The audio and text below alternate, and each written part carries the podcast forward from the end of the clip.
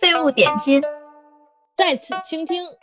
大家好，我是最近刚看了北大宿舍和上野千鹤子对谈视频的小木。大家好，我是很久以前看过上野千鹤子老师的《厌女》这本书的图图。那听了我们的自我介绍，大家可能已经猜到这一期有可能下一期 也是我们嗯可能要对女性主义这个话题来跟大家聊一聊。嗯，那我们其实因为最近这个视频真的很火，所以我们可以从这个视频入手。嗯，那么同以往一样呢，我们也可以嗯跟我们的 Chat GPT 一起来聊一聊这个问题。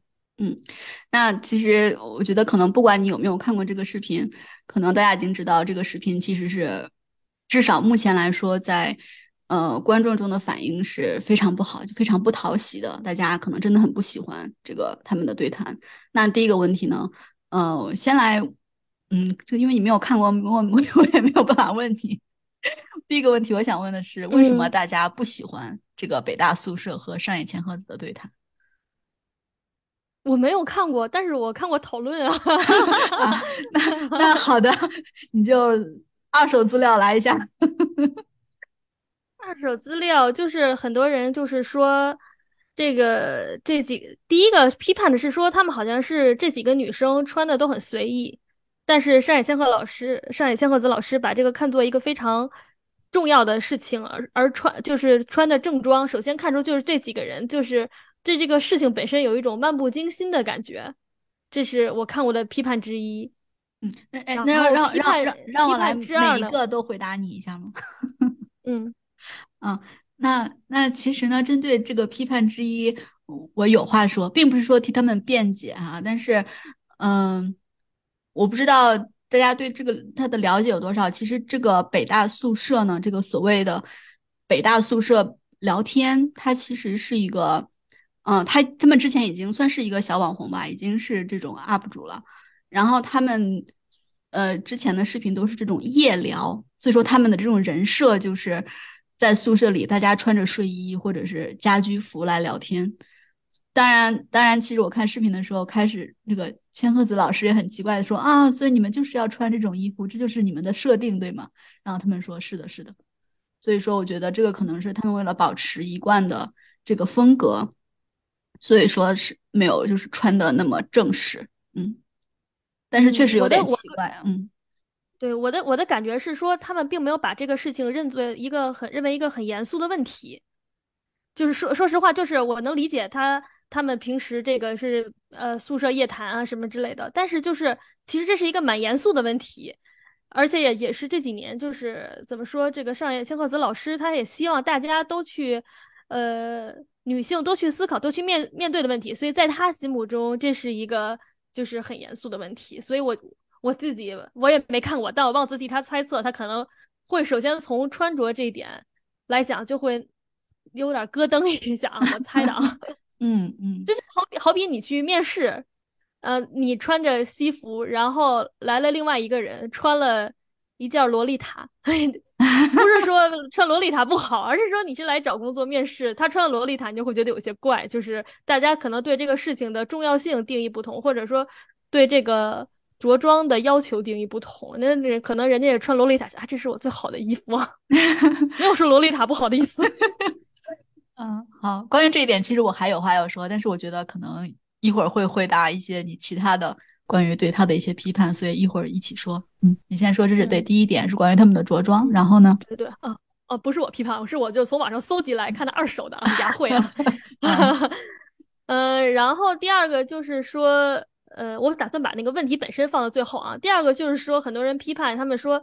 啊，他们好高傲啊！就是天天强调自己是北大，北大毕业这么多年了，然后还没没老的强调自己是北大的。为什么这么爱强调名校标签，不强调一下上野千鹤子老师是东大的名校毕业的老师呢？只是把自己北大这个大 title 写的那么那么明显啊？我觉得，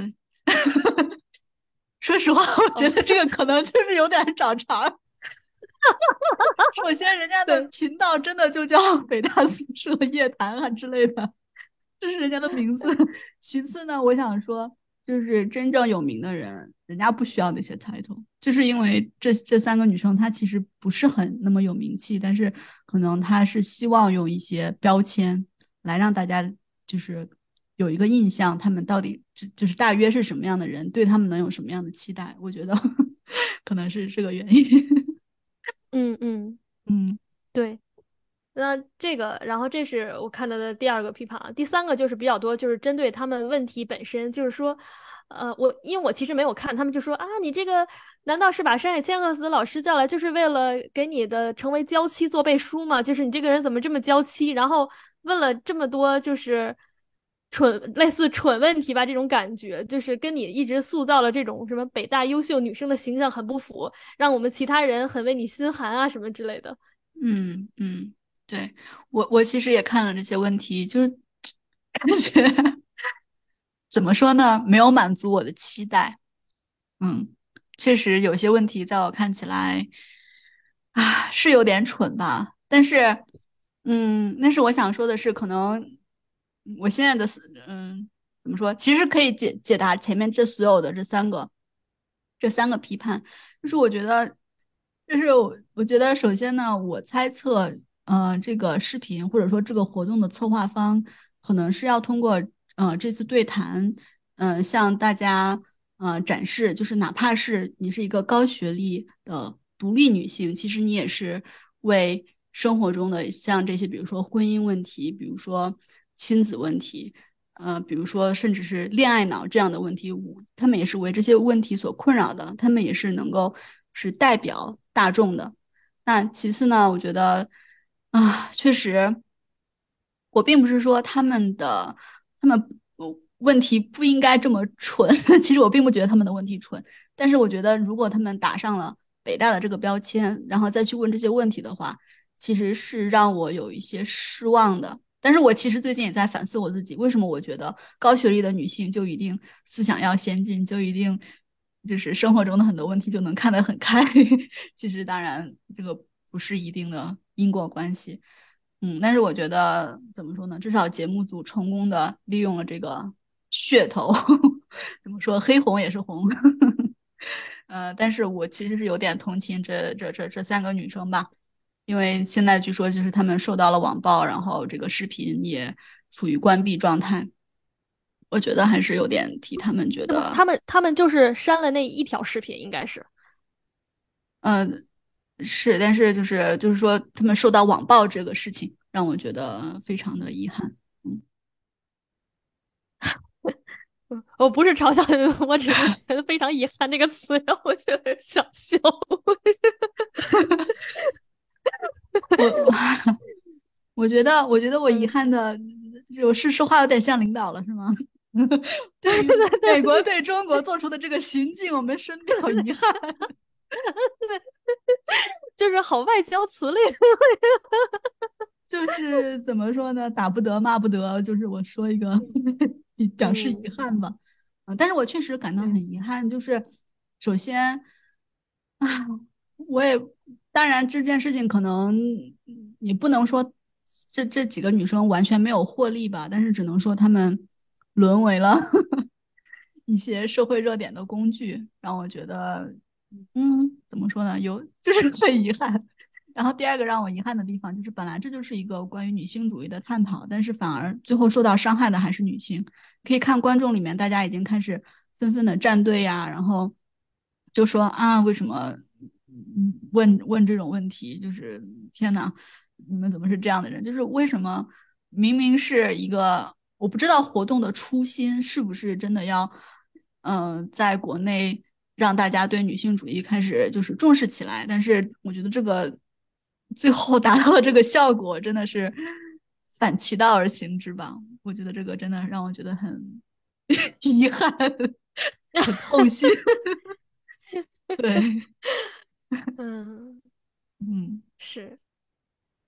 OK，那那那听听 Chat GPT 是咋说的呢？嗯，好的啊，我觉得。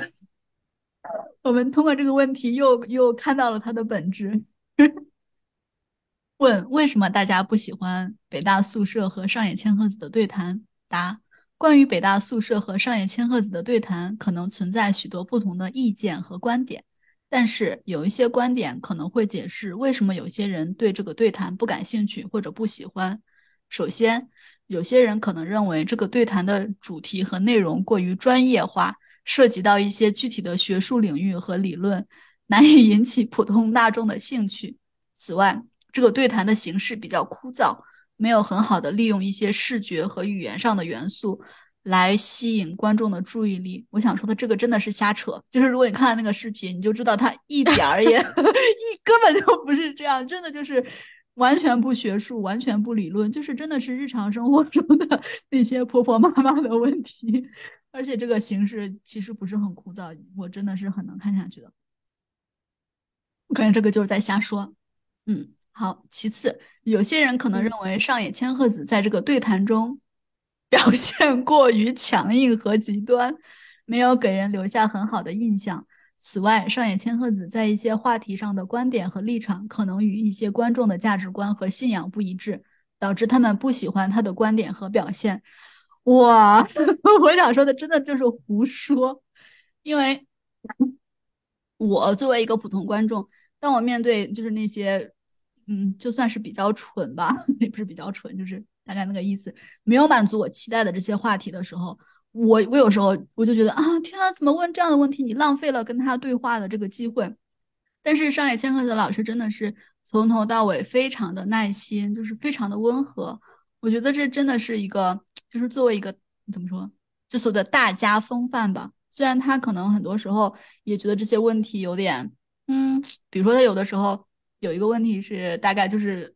反正我听起来就真的很像是在向他寻求恋爱建议，然后他就说：“我觉得大家都是已经就是已经结过婚的人了，所以说可能如果还像十几岁的小姑娘一样来向我寻求建议，我觉得是有点奇怪的。”但是他还是很很耐心的解释了，就是比如说关于恋爱脑的问题，你恋爱的时候到底是应该处于什么样的状态？我觉得这个真的就是哇，真的非常和煦，非常亲切，完全没有。什么强硬和极端，而且我觉得，嗯，怎么说呢？看过这个之后呢，我对于他的这种温柔和坚定，也就是，哎，我就是都有点感动了。特别是他说，因为特别是里面，特别是里面就是那些女生说，请请老师来描述一下以后就是比较理想的一个社会嘛。然后他就说，以后理想的社会，当然只有处在这个理想社会的人。才能够描述。我并不愿意去给大家画一个蓝图，就是为了，嗯，我的号召力能够，我的影响力能够更大。我觉得这个是一种非常偷懒的做法。但是，嗯，但是我觉得我们每一代人就是通过努力一点点，并不是说要一蹴而就的达成一个什么目标。但是通过每一代人努力一点点，我们的这个世界就会变得比之前更好一点，然后也会激励我们的下一代去继续做这么一点点的努力，这个世界就会变得越来越好。我觉得这个真的是一点儿也不强硬，一点儿也不极端。我觉得，嗯，真的就是这个回答就是在瞎扯。然后你说是哦，你说 Chat GPT 在瞎扯啊？对对。然后最最后，有些人可能认为这个对谈的主题和内容并不是很新颖或者有趣，已经有过类似的讨论和研究，因此他们可能不感兴趣，或者觉得这个对谈没有什么特别的价值。唉。怎么说呢？我只能说这是一个没有灵魂的回答。对，虽然没有看过，但也也觉得就是，但我觉得这 Chat GPT 的答题能力真的还挺强的，就是它非常就是虽虽然如果就是如果你完全不知道这个事情，你听他这个回答，你可能都会觉得啊言之有理，虽然他平时在一本正经的胡说八道。对，我觉得他就是根本没有看过，然后我，但是我现在也不能质问他，你到底看过没有？他肯定说，作为一个 AI，我当然没有看过了。但是，但是我就觉得他怎么就能这么一一本正经的胡说八道呢？就是对这就是考试时候的我们呀。但是我觉得考试是为了自己得分，但是我觉得真的有的人可能没有很多的，嗯，怎么说，信息辨别的能力，甚至是。就是把他的回答当做一种捷径，就是可能不会再去看更多的资料、更多的观点。我觉得这个真的非常不好。这个如果我没有看过这个视频，我觉得哇，他说的真的很对。可是我看完这个视频，我就想说，这个没有一条回答是对的，反而都是相反的。我现在对他很不很不满意。我感到很遗憾。感到很遗憾，这是写就是八股文嘛，是吧？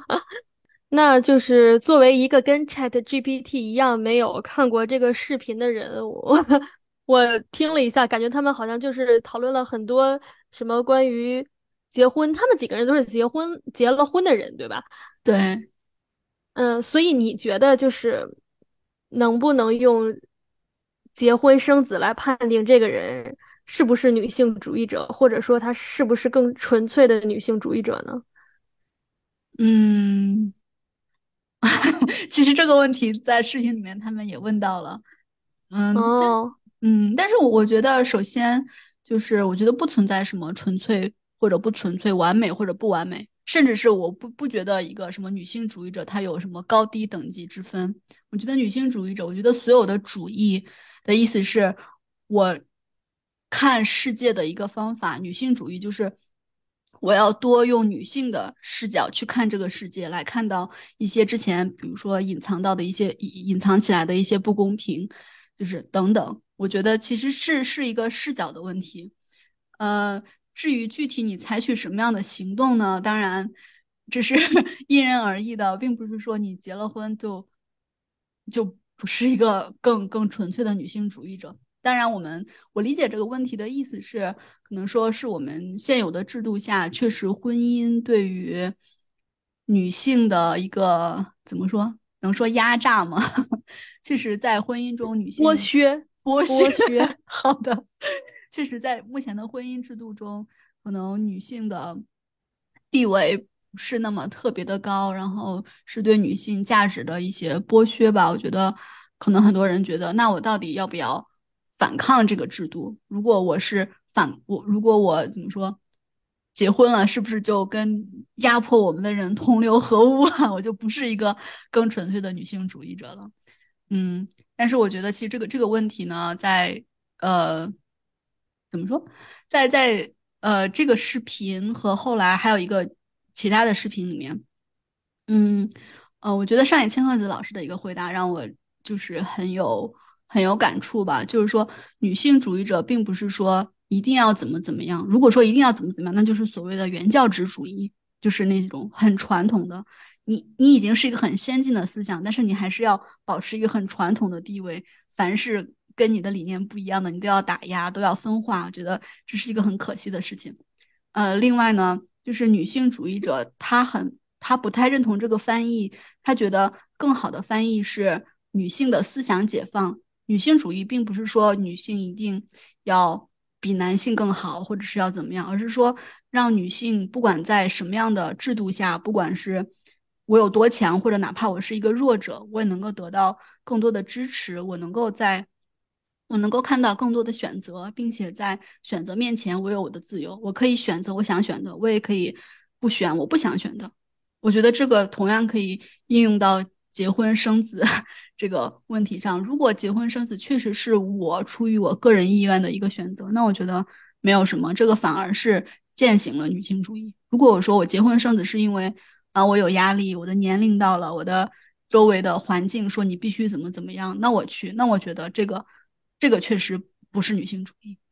哎，我觉得他说的好好啊，就是其实现在就是我也是我看到的一一个。让人很不舒服的一点就是现在的，呃，女性之间太爱互撕了。就比如说，动不动就有一个女孩跑出来是批判另外一个女孩是雌竞，然后竟然说：“哎呀，这个这个女生什么怎么怎么着。”我就说。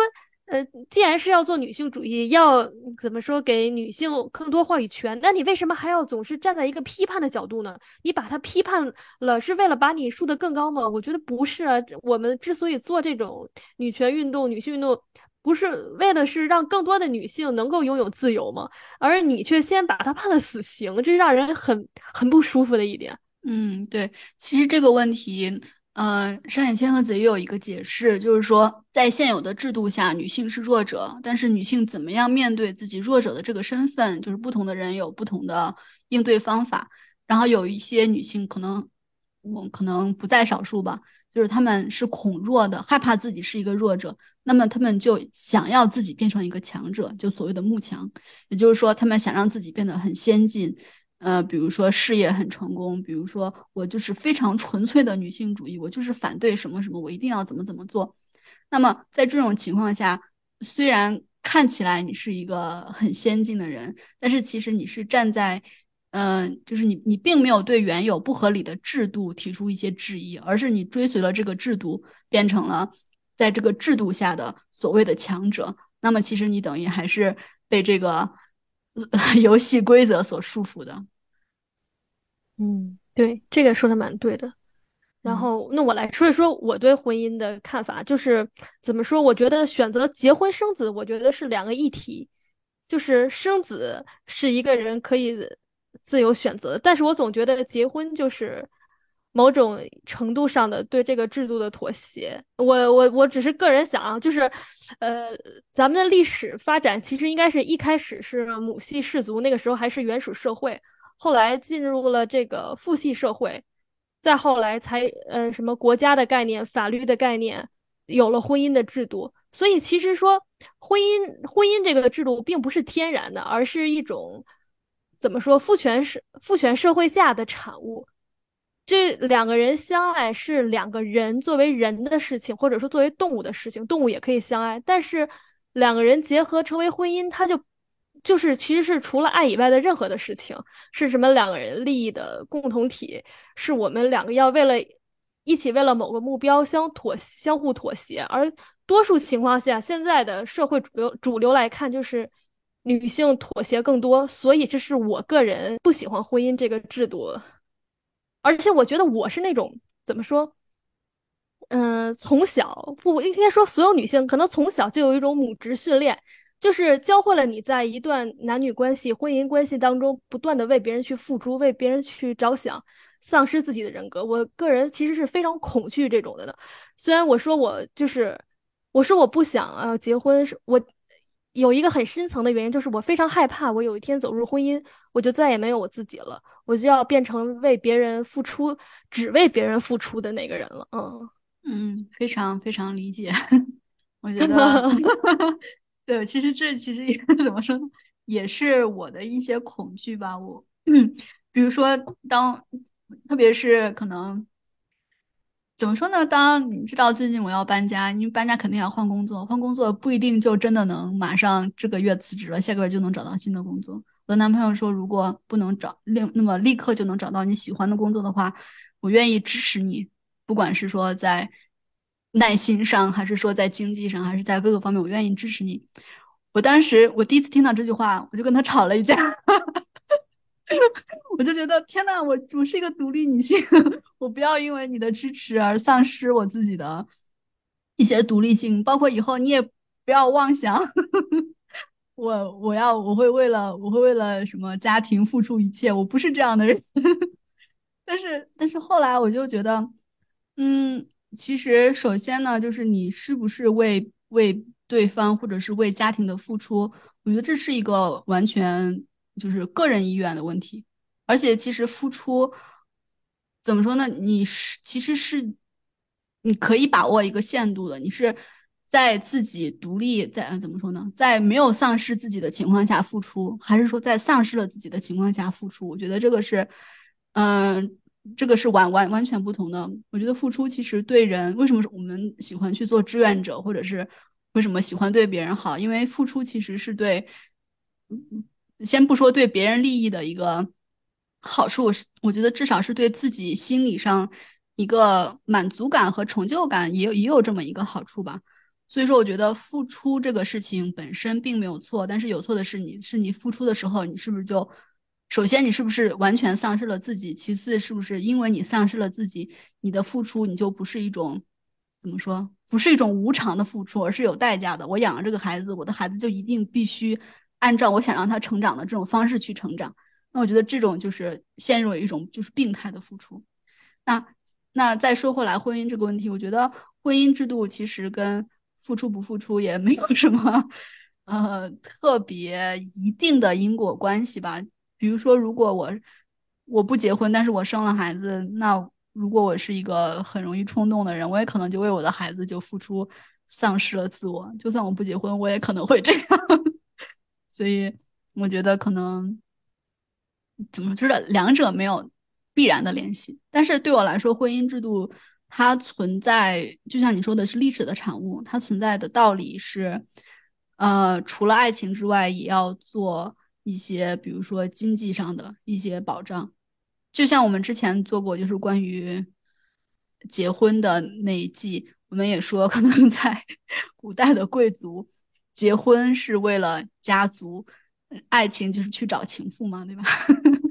可能是，就是结婚，它我觉得对我来说更多的是一个社会性的功能。所以说，如果我觉得我不需要这个社会性的功能，我不会去选择结婚。但是，当然，如果我的伴侣他觉得结婚这个事情对他来说很重要的话，那么出于对他的爱，我也是可以去结婚的。这个我并没有特别的反对这个事情，这是我的观点。这这就是妥协呀，哎，但是我觉得不是我，但是我觉得这个不是妥协。比如说，你今天想吃什么？你今天想吃米饭，但是我今天，但是我今天想吃面，但是我觉得没有什么。如果今天我吃了米饭，就是。我觉得这个不是妥协，但是如果我是一个不吃米饭的人，你今天非要吃米饭，还要强迫我吃米饭，我觉得我吃了米饭，那么这个是一个妥协。我觉得如果我觉得特别，嗯，哎，我觉得是这样，婚姻是一点点蚕食掉自由吧。哎，不过不过这问题就是我觉得我也说服不了你，你也说服不了我。我只是表达一下我的感觉，就是婚姻就代表。总有一方要妥协，女性妥协更多，这是我我的感受，就是，嗯，我，但是我对我觉得在亲密关系里面，就是当两个人成为一个共同体和你单身的时候，你所考虑的当然是完全完全不一样的事情，可能不仅仅是婚姻，包括亲子关系，就是所有的关系，我觉得就是只要在这个关系里多于一个人，肯定妥协都是存在的吧。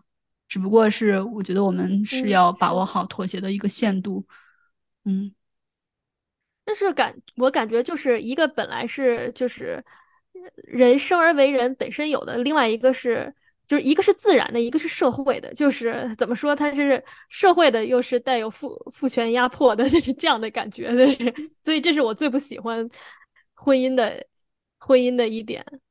就是不管你看这个女人婚姻在外人看来有多么幸福，但是你总是能看到她做出呃不一定说女人啊，就是当然也也有某个家庭当中男性牺牲牺牲更多，呃，但是主流来讲社会上的确是女性牺牲更多的家庭更多。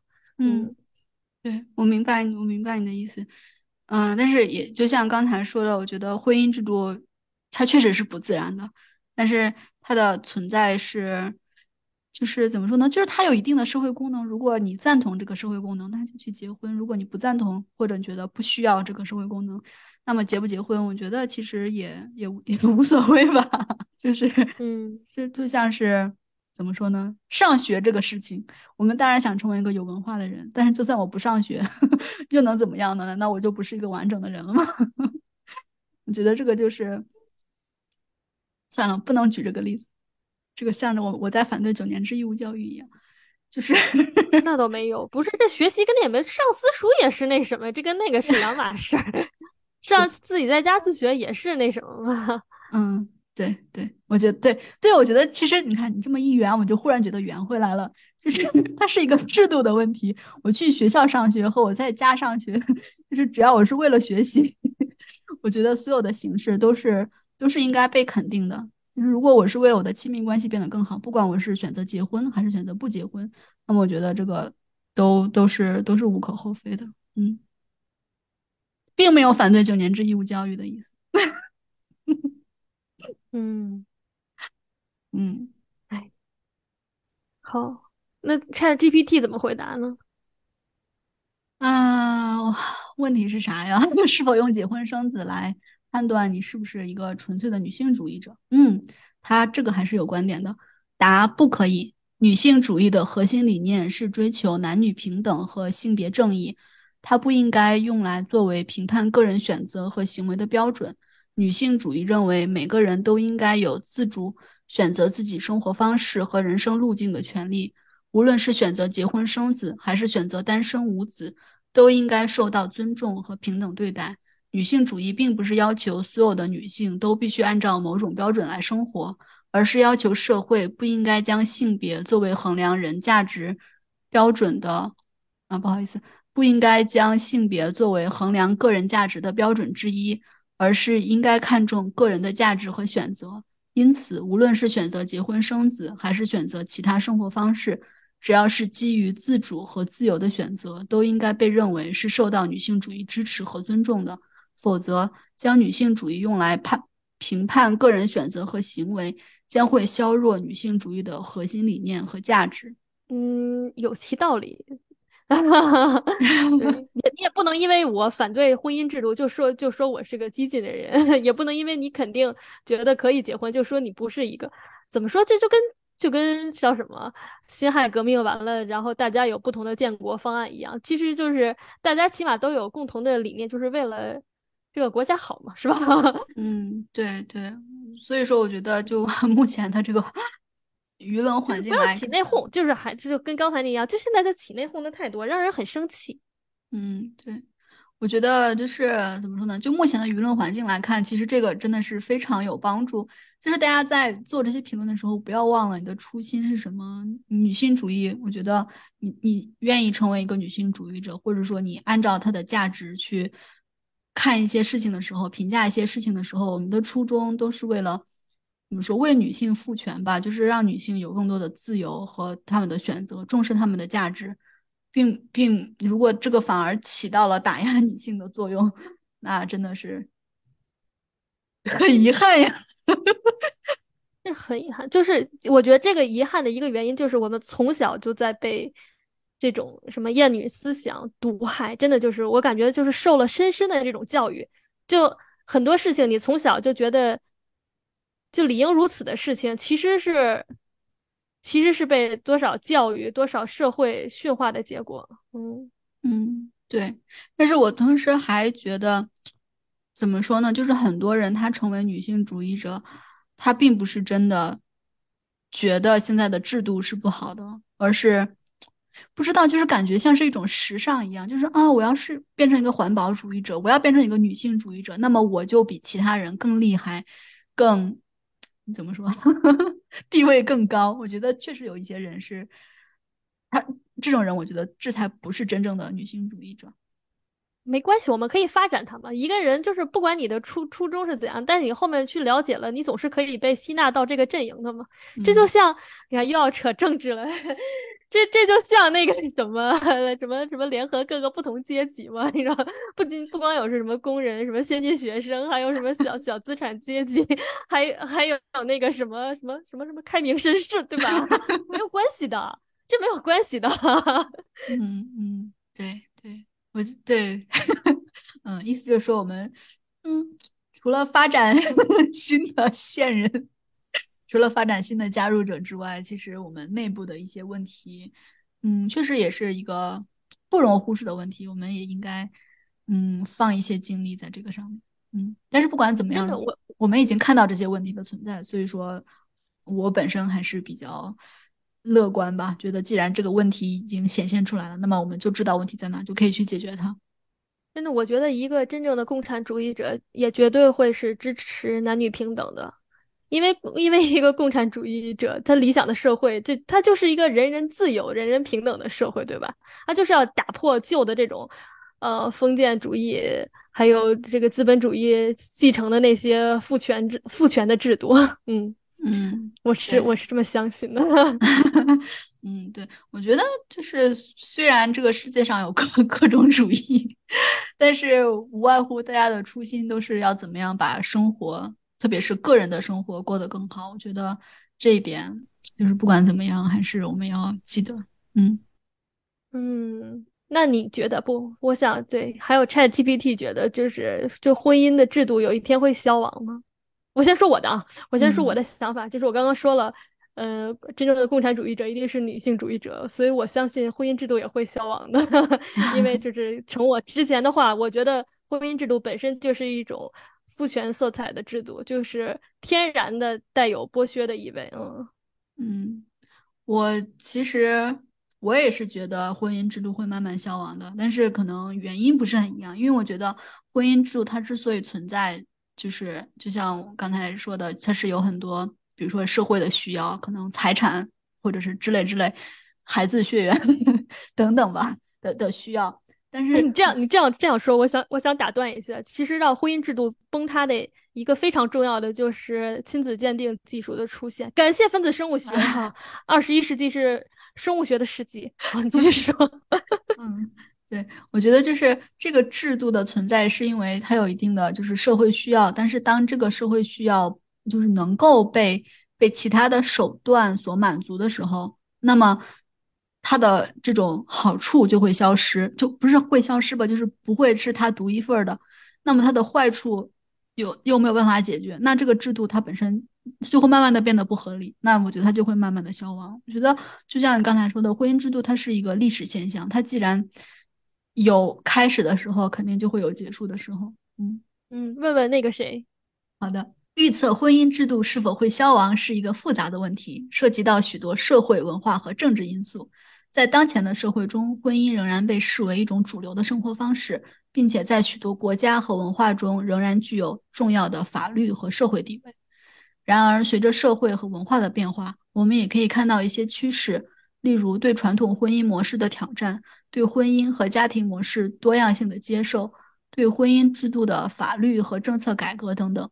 这些变化表明，婚姻制度正在发生一些变化，并且在某些方面已经不再是过去那样固定和规范化了。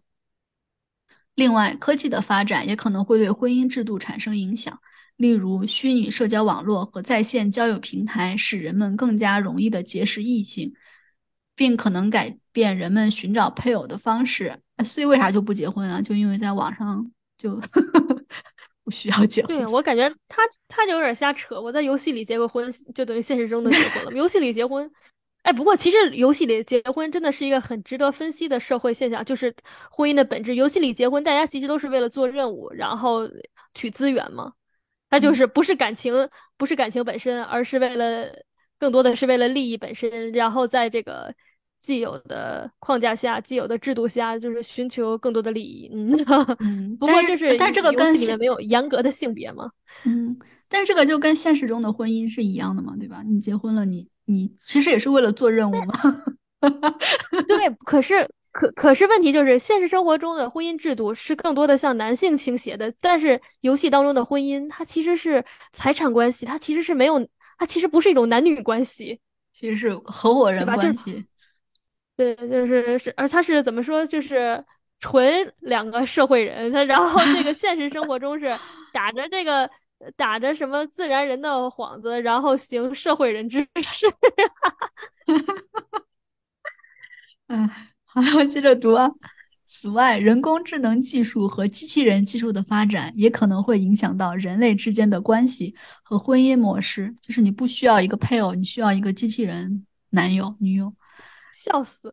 我感觉他在推荐推荐自己，就别结婚了，别找人了，跟我过呗，跟我过呗。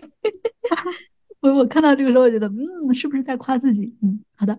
综上所述，虽然无法预测婚姻制度是否会消亡，但可以肯定的是，婚姻制度将继续发生变化，并且可能会采取更加多元化、灵活和包容的形式，以适应社会和文化的变化。嗯，就是 好好圆滑的。对，就是说了半天，哎，也不知道他说了啥。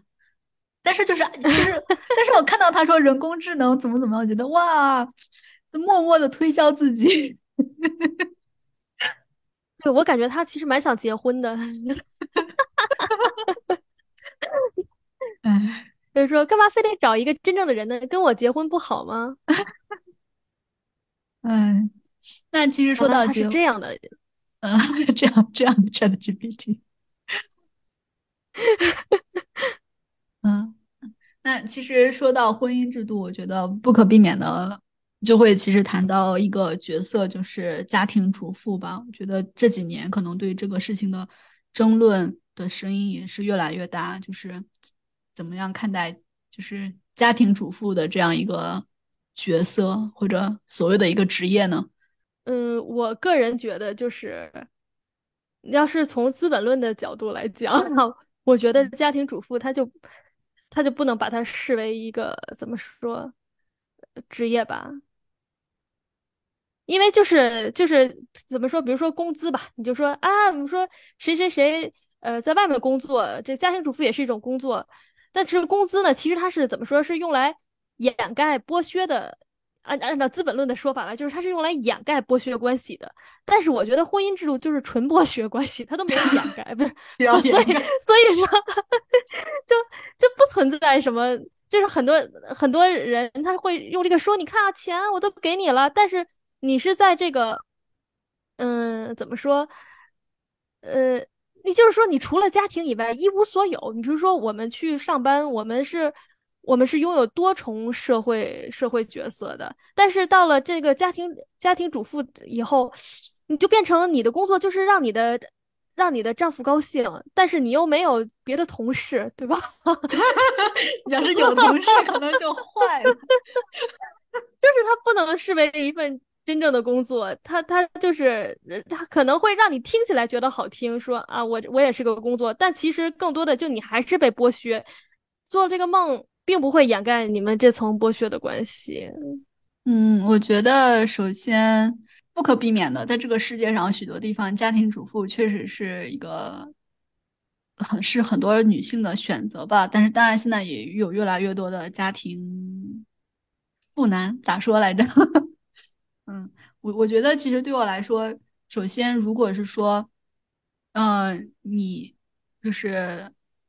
你你投入多少精力在工作上，以及投入多少精力在家里？如果这是两个人商量商量之后，完全是出于各自意愿的一个决定，我觉得对我来说这个是没有问题的。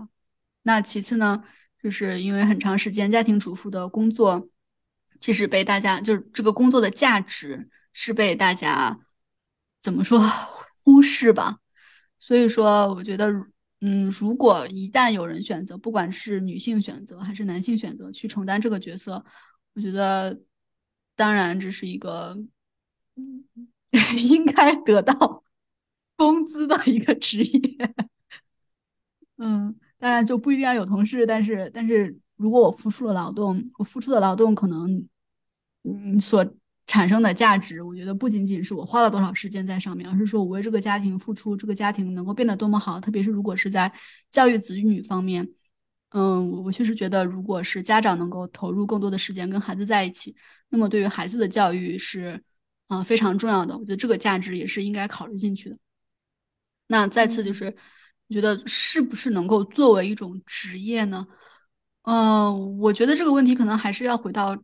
职业这个词上，我觉得现在很多人其实对于你的生活里面，觉得你最重要的社会关系其实是你的职业、你的同事关系。好像，嗯，因为我有工作，所以说我是一个比较完整的人，或者是怎么说比较自由的人吧。那我觉得，如果是说怎么说呢，就是这个职业给我的底气，我觉得第一首先是钱。但是如果如果说我做家庭主妇，我也能够，我也。有人给我发工资的话，那我觉得钱的问题是可以解决的。然后其次，社会关系，如果我的生活不仅不是不仅仅是完全靠工作关系、同事关系来获得我的一些社会属性的话，如果我也有自己的小圈子或者甚至大圈子，我可以做一些社会活动。比如说这样的话，就是选择有很多。如果说这个问题能够解决我的社会属性的或者就是个人发展的一些问题的话，我觉得这个也是这个也是没有问题的。所以说，我觉得可能这个问题不不是一个简单的我要做还是不要做，就是首先是不是两个人商量好的，完全是出于双方意愿的。其次就是，如果我做这个事情，我选择这个角色，我失去的一些东西能够通过其他的途径弥补回来的话，我觉得如果去做也无可厚非。当然，在目前的社会环境下，可能比较难实现，但是也是值得努力的。哎，我主要是觉得，其实很多说是选择，其实并不是选择。就好比说，死刑有两种方式，一种是千刀万剐，一种是 那个什么砍头，你选吧。这乍一听是个选择，但它其实并不是一个选择，就是那种向下的，就包括就是说两个人分担起带孩子，其实不是的，是天然女性就是要承担更多，怀胎。十个月就是必须要女性怀，男性说再多啊，我理解你，我我，哎呀，太心疼你了。但是这个疼就是不是疼在他身上的，喂奶也是这个事情就是女性做，这就是天生的我们怎么说动物的属性。所以说说再多就是表面上看起来好像就是能给他一些呃补偿，但其实。永远是不公平的，因为天生就是不公平。我的感受。嗯，对，我觉得，我觉得你说的对，特别是在啊，就我觉得不仅仅是这种生理，或者是说育儿的工作方面，就是哪怕是哪怕是心理方面，我觉得。很大，就是很多很多情况下，可能对女性来说，结婚并不能改变你的生活，但是有了一个孩子，真的你的生活会完全不一样。但是对很多男性来说，孩子都长大成人了，他的生活跟他单身的时候也没有什么 特别大的变化。嗯，对，所以说这个确实女性在这个方面确实是处于一个弱势地位。但是我同时也觉得，就是，嗯，怎么说呢？就是如果。呃，怎么说呢？我的选择并不是说我一定要，呃，摆脱这个弱势地位。就是如果我决定我生孩子，那么肯定是我已经对所有的风险，就是已经已经了解到，甚至是说，如果我没有跟我的伴侣商量好以后要怎么办，那么我可能就不会去生这个孩子。那么既然我生这个孩子，我是对以后的风险有所考虑，而且，嗯，就是证明我已我能够接受以后我们付出的这种。不不公平，但是我觉得可能我同时也需要得到保障。既然我付出的更多，那么我的伴侣是不是应该在这些方面要对我进行一些补偿？就是我觉得怎么说呢，就没有完全的公平，还是要达到一个平衡比较重要。我们就是要完全的公平。那么我们为什么要追求女性主义？所以就说。但是，但是我，但是我觉得这种生理生理上的差异，就很显然，他已经决定了，就是就是不是会不是会完全的公平。嗯嗯，呃，生理上的差异跟其实跟那个怎么说完全的公平，这个怎么说？这两一个是社会上的制度的感觉吧，就是明明已经你已经有这方面的天，就是天然的带着母职的亲母亲的这种对子女的。就是付出更多的倾向，然后制度的制度就自然的，就是向你这边压过来。你看，就是很多为什么家庭主妇比家庭主妇少，也是这个原因。就是百分之不能说百分之，就是说说多数人自然而然就想到，那你不要工，那女女妈妈不要工作了，就是这就是没办法的，就是 生理带来的不。生理的不同带来的社会的不公。嗯，对，所以说我觉得就是女性女性主义者，我们工作的方向，就是其实是说在我们怎么样在大环境上，不管是说在社会制度上，还是就是人们的思想上，怎么样能够就是更多的去支持，因为生理上的不同而造成的女性的这种就是怎么说弱势地位，或者说付出更多的这种地位的一个。支持和尊重吧，我觉得这个是嗯我们要努力的方向。嗯嗯，多去当多去学学政治、学法律，然后成为规则的制定者吧。嗯 嗯，好的。然后我们要要看一下他的回答，他的回答好长啊，觉得可能念不完，你们就结束了，还是念一下吧。在传统的家庭结构中，家庭主妇通常是指嗯嗯嗯的女性。虽然不是一份正式的工作，但是她确实需要付出很多时间和努力。对于某些人来说，成为一名家庭主妇可能是一种选择，他们可能觉得这是一种有意义的、值得尊重的职业。然而，对于其他人来说，成为一名家庭主妇可能是一种迫不得已的选择，因为他们可能没有其他选择，或者面临某些困难，例如找不到工作、不能负担托儿所费用。身体健康等等问题，但是无论出于何种原因成为家庭主妇，这并不意味着这是一种没有价值或者没有贡献的职业。然而需要注意的是，家庭主妇可能会面临一些社会和经济上的障碍，例如缺乏社交支持、失去经济独立、被剥夺了职业发展机会等等。这些问题可能会使得一些家庭主妇在经济上更加脆弱和具有依赖性。因此，无论是选择成为一庭一名家庭主妇，还是从事其他职业，每个人都应该有平等的机会和选择权，并且应该受到公平对待。而且，我们应该尊重每个人的选择，避免对特定职业或生活方式的刻板印象和歧视。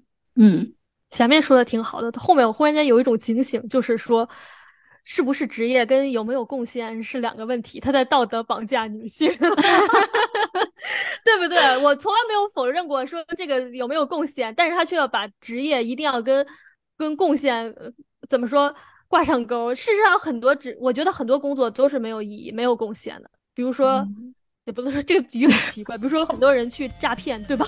他去怎么诈骗、电信诈骗？哎，我表面上也是有个职业，然后去骗别人的钱，这何止是没有贡献，这就是这就是在坑害人。但是他从某种角度上来看，哎，他也是有一个职业，他也可以扬眉吐气说，哎，我独立。哎，这个例子真的是好。嗯，好的，我觉得关于女性主义还有很多可以聊的，我们就下期继续吧。嗯，好，我们下期接着聊。废物点心，再次倾听，咱们下周见，拜拜，拜拜。